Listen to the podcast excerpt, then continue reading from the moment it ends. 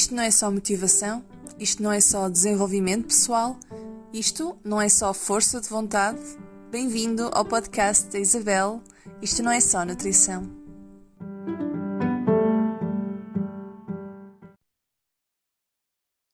Bem-vindos ao novo episódio do podcast da Isabel. Isto não é só nutrição. Então, eu já me estou a rir porque eu não tenho nada preparado para hoje. tenho só um tema que eu quero abordar há imenso tempo e eu ainda não sei muito bem como é que eu vou abordar, portanto, o que sair, saiu. Uh, talvez neste episódio nunca ver verá a luz do dia. Não sei, vamos ver. De qualquer das formas, um, aliás, eu até nem sei qual é o título que eu vou dar a este episódio. Será algo como o que fazer quando tu nunca te sentes satisfeito com a comida? Portanto, vamos lá ver se isto corre bem. O objetivo é deste deste episódio, não é? É continuar a lutar pela busca de uma alimentação mais responsável, livre desta cultura de dietas que tem vindo a crescer imenso ao longo dos últimos anos, uh, mas antes de passar à ação, eu só quero deixar aqui o disclaimer, a notinha, de que a alimentação intuitiva pode não ser adequada para toda a gente neste preciso momento e está tudo bem. Se ainda não sabes o que é, é a alimentação intuitiva, bem, o nome diz tudo, não é? Uh, no fundo é, opa, assim, comes quando tens fome, essas coisinhas assim. Mas eu prometo fazer, um, desenvolver mais este tema uh, neste podcast sobre a alimentação intuitiva para os, curiosos. Acho que com este episódio já vamos começar a ter uma ideia.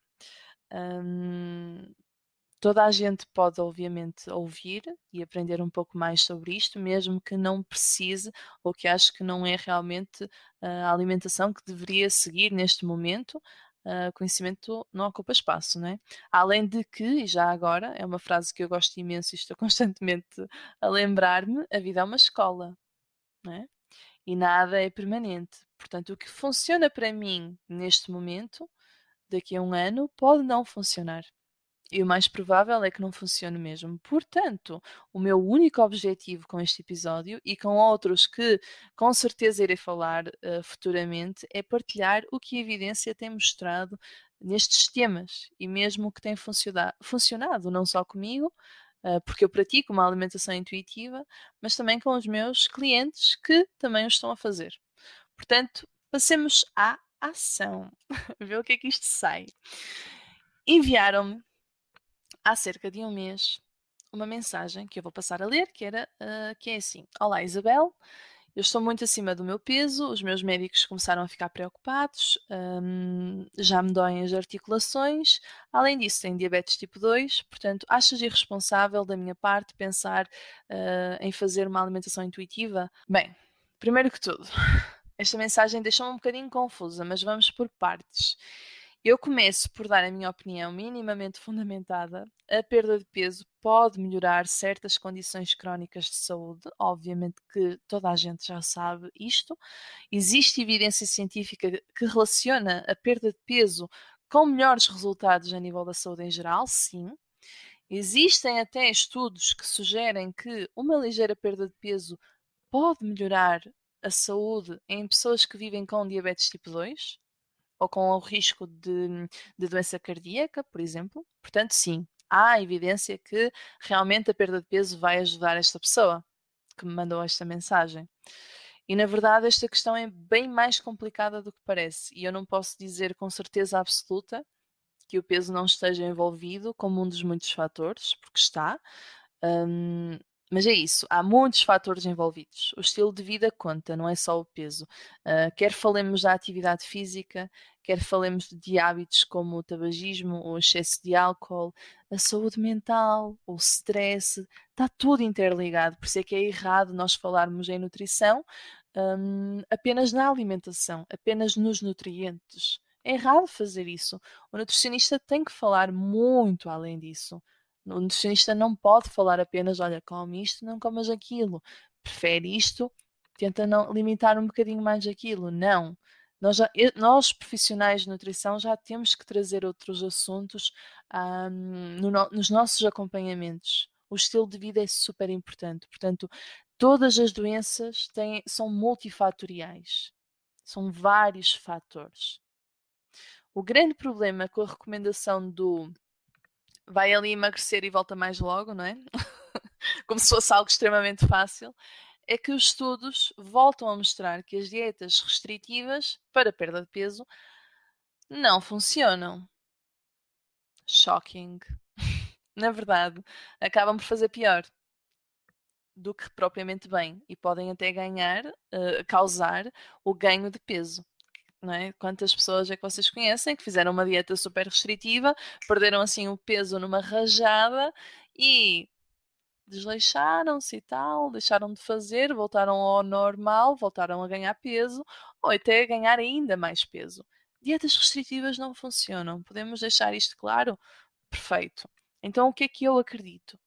Eu acredito que o objetivo passa por encontrar uma forma de comer que nós possamos sustentar com conforto e, acima de tudo, com prazer para o resto da nossa vida. E é aqui que a alimentação intuitiva entra em jogo e não só.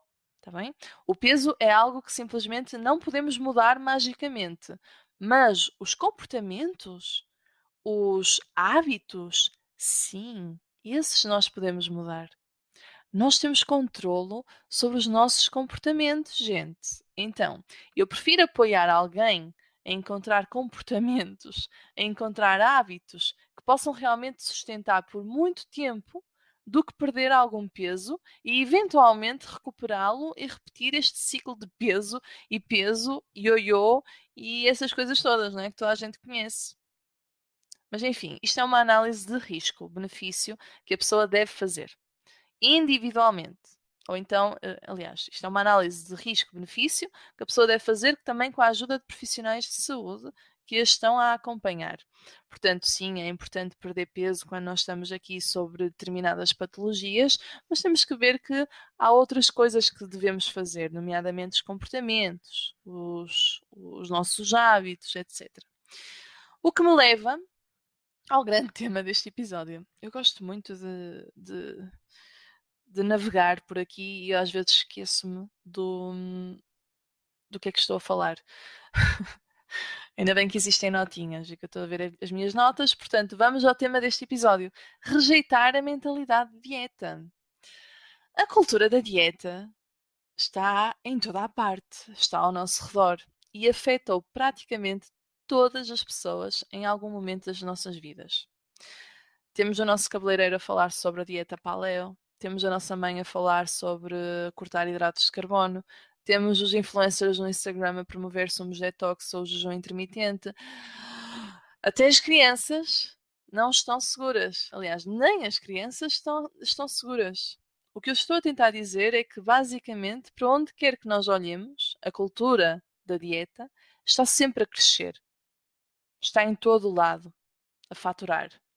Quantas e quantas pessoas tentam fazer novas dietas todos os santos anos? Janeiro, então, é o pico. E acreditem em mim, a indústria do fitness aproveita-se, seja com barrinhas, bolinhas, comprimidos, suminhos, blá blá blá. E na verdade nós estamos a gastar mais dinheiro em, menos calorias, que é ridículo, não é?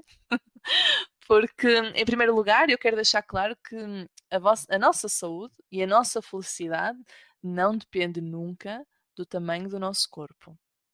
Eu sei que isto é óbvio, mas às vezes é necessário relembrar para quem se esquece disto. Portanto, a nossa felicidade nunca vai depender do tamanho do meu corpo. Ser menor não significa necessariamente que eu seja mais saudável, e ser maior não significa necessariamente que eu seja menos saudável. Ponto final. Eu vou deixar isto assentar. Quanto aos estudos, eles têm mostrado que os comportamentos, não é? Outra vez a historinha dos comportamentos, são, na verdade, melhores indicadores de saúde do que o peso corporal. É verdade. Portanto, a ciência a evoluir, não é? Portanto, para começar a abandonar a mentalidade de dieta, há aqui quatro coisinhas que nós podemos seguir. O passo número um é reconhecer os danos causados pelas dietas. Uh, às vezes é difícil ver isto quando a indústria do fitness mudou de nome e basicamente intitula-se como advogada da saúde, come isto, come aquilo para ter saúde, enfim, não é? Atualmente, fazer dieta quase que se tornou um palavrão.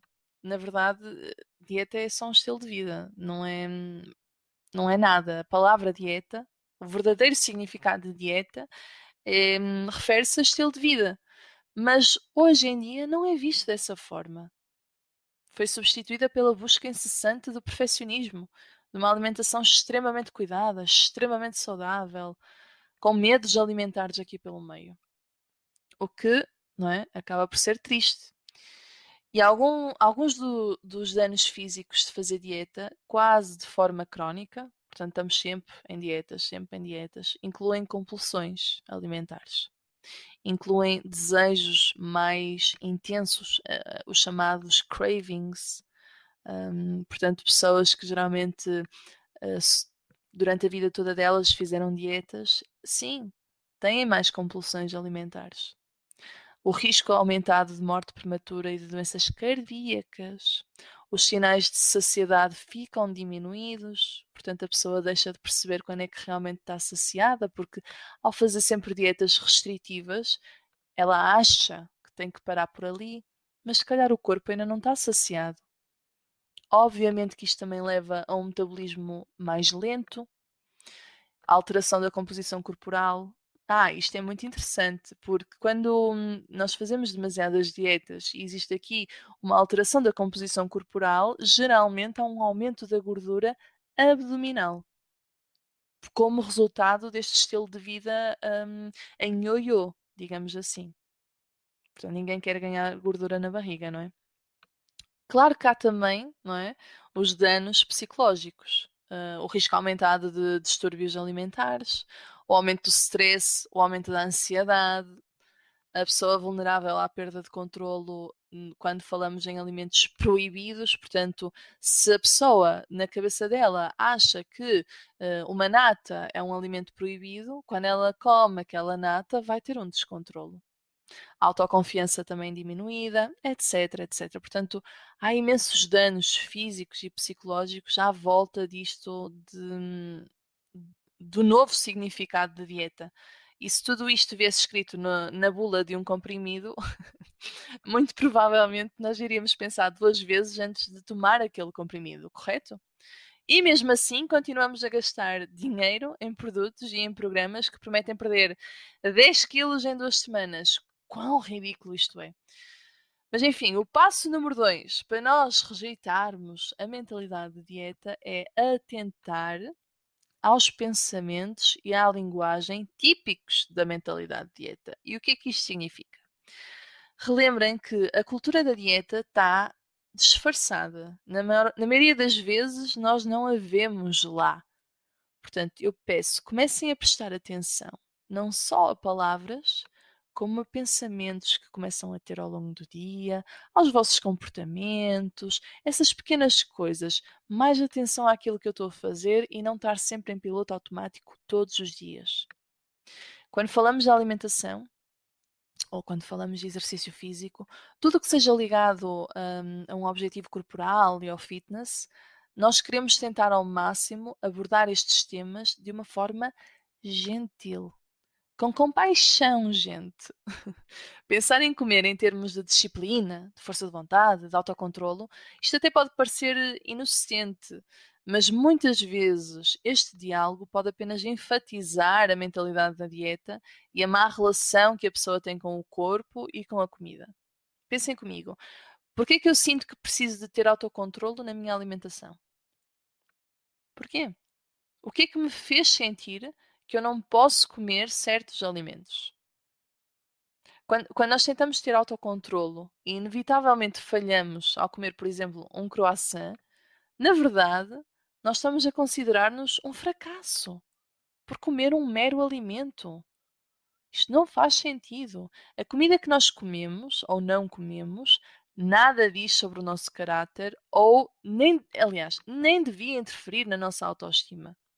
E embora a indústria do fitness tenta constantemente convencer-nos do contrário, podemos ser a melhor pessoa do mundo e comer cupcakes o, o dia todo, não é?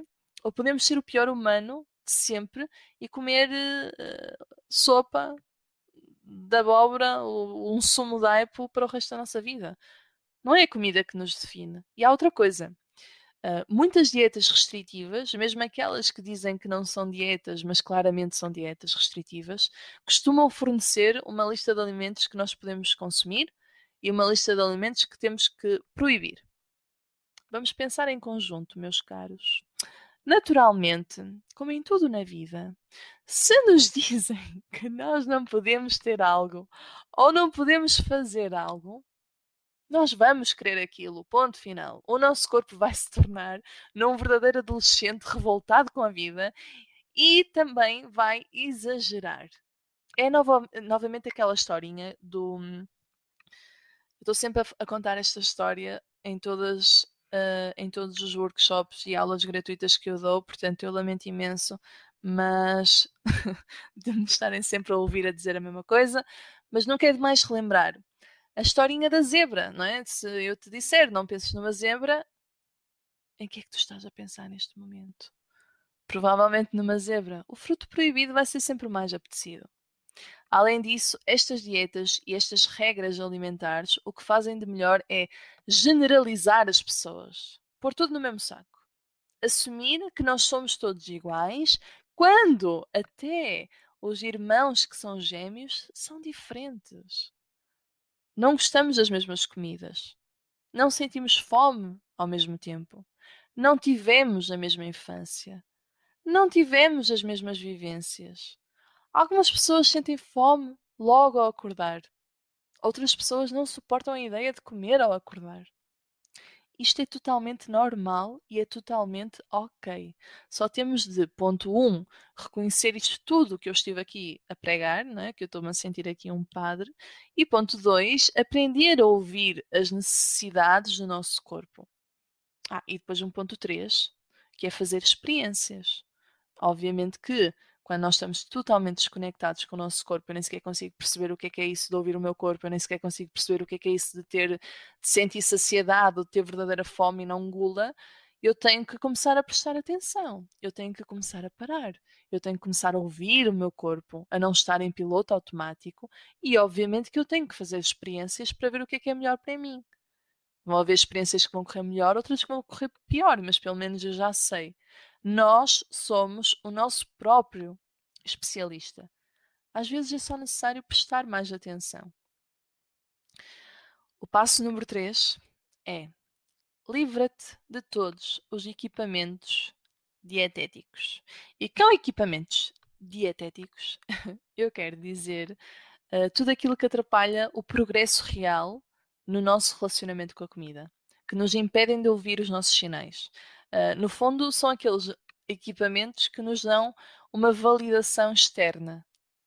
Dizem se estamos a fazer algo certo ou errado. Por exemplo, uma balança diz-nos quando pesamos, quando pesamos, não é? Se virmos o número que gostamos, isso reforça o sentimento de realização, dever cumprido. Mas se aparecer ali um número que nós não gostamos, muitas vezes aumenta os sentimentos de falhanço, de culpa, de dúvida, a baixa autoestima, a preocupação com a comida, e lá vamos nós no novo ciclo de dietas restritivas. Eu não estou a dizer que isto é para toda a gente, tal como eu de deixei claro no início do episódio, um, nem toda a gente pensa, pensa assim e está tudo bem, mas que há cada vez mais pessoas a pensar assim, há. Então temos que fazer alguma coisa, não é? Para evitar que isto seja o fim do mundo. Portanto, nesta etapa número 3, estas ferramentas precisam de ser deixadas de lado. Balanças, qualquer tipo de plano alimentar restrito, aplicações que fazem tracking de calorias, qualquer coisa que interfira na relação com a comida e que interfere também com a percepção dos sinais de fome e de saciedade. No fundo, sempre que deixamos de confiar em nós próprios, qualquer ferramenta que nós sabemos lá no fundo que eu não estou a confiar em mim próprio, eu só estou à procura da validação daquela ferramenta. O objetivo aqui é retirar toda a ansiedade que nós sentimos quando pensamos em comer ou no nosso peso ou no nosso corpo. É redescobrir o que funciona para nós como pessoas individuais.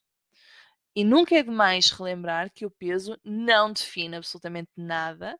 Num dia eu estou a comer batatas fritas, no dia a seguir eu acordo inchado com mais 2 quilos na balança, está bem? Está tudo bem, vamos respirar.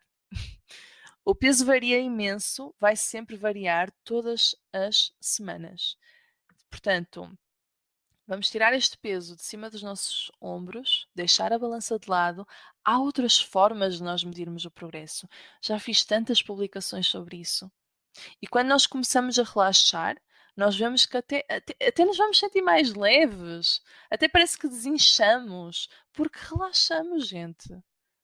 Na verdade, este peso que nós vemos na balança e que nós estamos todo, todos felizes porque desceu, possivelmente é só água. Ou então podes até perdi, ter perdido massa muscular se a tua alimentação não está adequada às tuas necessidades. E nós não queremos perder massa muscular. Por isso, esquece o peso. Eu tenho vários posts a mostrar que há outras formas de nós realmente vermos um, o progresso. Agora, no que diz respeito a aplicações de contar uh, calorias, na verdade o que se sabe é que elas não são assim tão precisas. Há alguns estudos que sugerem que este tipo de aplicações, um, como é que se diz, uh, sobreestima, acho que isto é uma palavra, o gasto diário de energia de uma pessoa. Ok? Já, portanto, não é não, não mostra exatamente qual é o nosso gasto diário, as nossas calorias. Ali é uma média que aquilo faz. Já para não falar dos estudos que mostram uma associação entre estas aplicações e estes dispositivos e sintomas de distúrbios alimentares. Atenção! Não significa que este conselho, lá está, seja para toda a gente, mas uma coisa é certa: as Fitbits, e afins não levam em consideração a massa muscular nem o metabolismo, uh, e são duas coisinhas que têm um grande impacto nas nossas necessidades energéticas diárias. Portanto, vamos lá resumir. o nosso peso, especialmente quando é feito de forma obsessiva, diz-nos muito pouco sobre a nossa saúde e estas últimas aplicações de contagem de calorias também nos dizem muito pouco sobre as necessidades do nosso corpo. Está bem? Este é o resumo deste ponto.